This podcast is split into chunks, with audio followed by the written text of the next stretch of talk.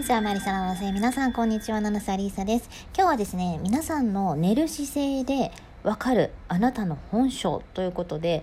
まあ、寝る時にどんなポーズで寝ているか考えたことありますか？なんとそれでですね、自分の本性、まあ、性格とかが分かってしまうっていうふうに言われてるんですね。今回まあ YouTube の動画でね後であの公開しようかなと思ってるんですけれども、まあ、音声だけなのでちょっとなるべくね分かりやすく説明していきますね。ということで早速、えー、今日はですね9つの寝る姿勢と性格をご紹介していきます。まず1番目のポーズがこれログポーズっていう風に言われてるんですけど丸太のようなポーズ横向きで寝てるっていうことですね。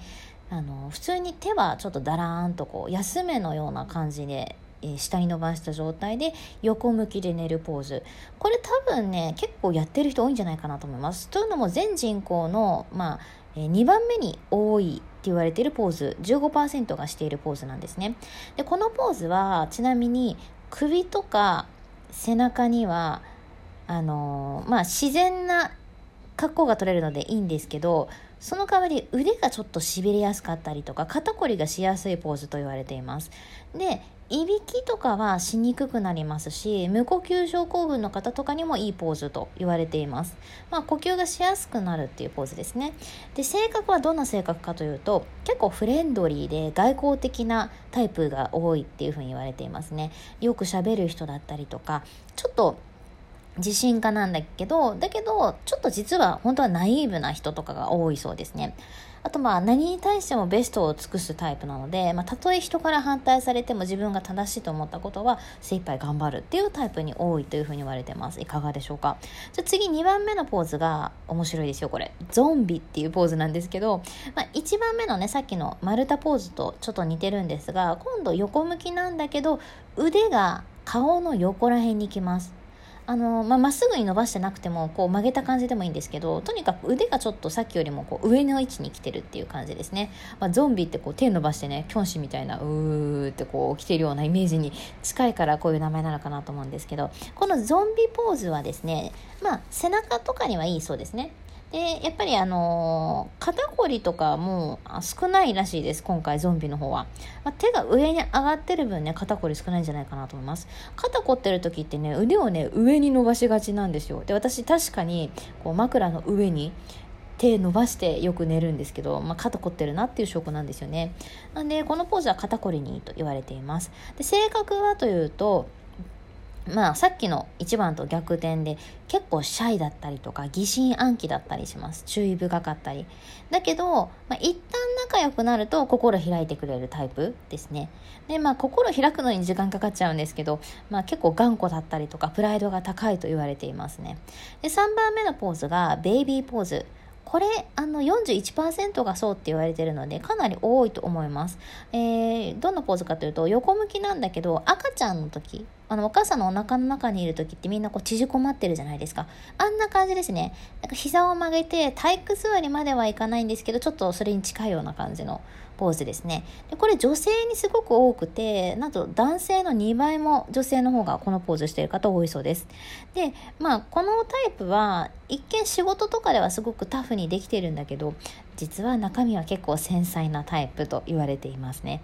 で続いて4番目がピローハガーというポーズですね。まあハグピローをハグするっていうような感じなんですけど、まあ、ベイビーに似てるんだけど、えー、枕を抱きかかるようにして寝るポーズですね。まあ、抱き枕とかね、想像してもらうと分かりやすいかと思います。でこのポーズは、まあ、胸がこう開いている状態になるので、まあ、結構首とか背中とかにもいいよと言われています。で性格は寂しがり屋さんが多いそうですね。で、まあ、一旦仲良くなるとすごい打ち解けてくれるようなタイプがこのタイプと言われています。小さい時結構私あの抱き枕ずっと抱えて寝てましたね。で、5番目が face plant っていうポーズ。まあ、プラント工場っていう意味なんですけど、これは男性に多いんですが、ちょっと不自然かもしれない。えー、うつ伏せで寝る人ですね。で、うつ伏せに寝るんだけど、息ができないじゃないですか。なので、顔は多分横を向いてる感じだと思います。なので、これ非常に首とか背中には負担かかっていて良くないと言われています。まあそうですよね。こう体は下向いてるけど首が横だと首のところにかなりね負担かかりそうですよね。でこのタイプは、まあ、アウトドアが好きだったり結構大胆なタイプに多くて、まあ、リーダーなんかねよくやってる人とかはこのタイプと言われています。私ちなみにねちっちゃい時からねあの結構うつ伏せで寝る癖っていうのもあるのでなんかお母さんもよく言ってましたね。あの私は赤ちゃんの時からうつ伏せでよく寝ていたと言ってますがどうなんだろうな。で6つ目がツイストです。ツイストは、えー、4分の3ぐらい体をねじっている感じですね。なんで、うつ伏せなんだけど、片方だけ足がこう、横に出てるとか、なんだろう、こう、半分だけ横向いてるみたいな感じのポーズですね。イメージできるかな？こちらはですね、まあ、やっぱり、あの、うつ伏せと一緒で背中には良くないし、腕もしびれやすいです。で、肺にも結構こう、負担がかかってしまうのであんまり体的にもね結構よろしくないチャレンジングなポーズと言われてます。で性格は、まあ、結構オープンな性格であとはま party people ですね。あのパーティーが好きだったりとかあと楽しいことが好き。であとついでに言うとリスクが取れる人が多いと言われてます。90%の人が避けるようなリスクを取れるリスクテイカー。で、まあ、人からは結構信頼されているタイプと言われていますね。続いての7番目のポーズは The Coffin といってまあ、コフィンってあの棺のことなんですけど、まあ、死体のようにこう仰向けに今度は寝る。で、まあ、手足は普通にこう下にだらんっていう感じですね。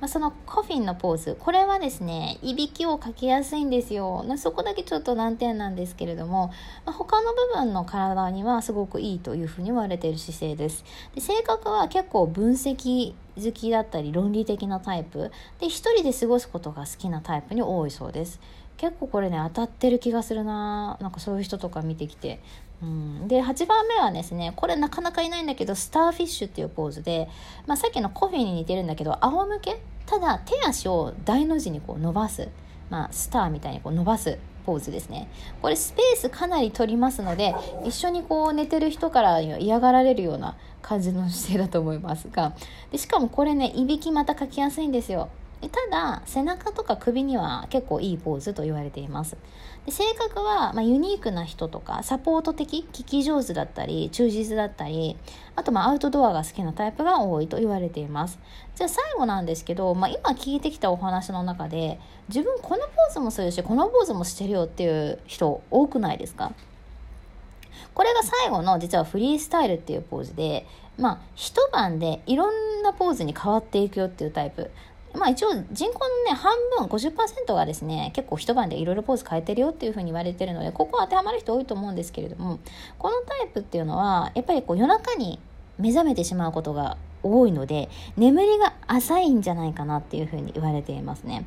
で、まあ、性格的には結構心配性だったりとかするんだけど読めないタイプ。要はいろんなポーズをその時々によってこう取ってしまうのでまあいろんな性格がこう出てきてしまうんですよね。だからまあ読めないタイプっていうふうにも言われています。さあ皆さんはどんな姿勢で寝てどんなタイプでしたでしょうか？当たってたかな？ということで私はどうなんだろうな、まあ、結構まあミックスかなっていう気はするけど上向きで寝ることはあんま少ないんですよね私は。横向きが多いかなっていう。で、まあ、別のね YouTube 動画で以前アップしたんですけれどもあのどんな姿勢で寝ると一番睡眠の質が上がるかいいかっていうと体的にいいかというと横向きがやっぱりいいそうですね。仰向きで寝ちゃうとどうしてもさっき出てきたようにいびきかいてしまいがち。無呼吸とかになっちゃったりとかしがちなんですよ。いびき普段かかない人もかきがちになっちゃうな。ポーズなので、まあ、なるべく横向きで寝る。で布団の厚さはだいたい2センチとか、まあ、結構硬めの布団が良くてだから日本の畳とかすごくいいって言われてますね。でプラス枕はだいたい30度ぐらい頭をこう上げてね寝た方が頭痛とかも治るっていう研究結果が出てるので。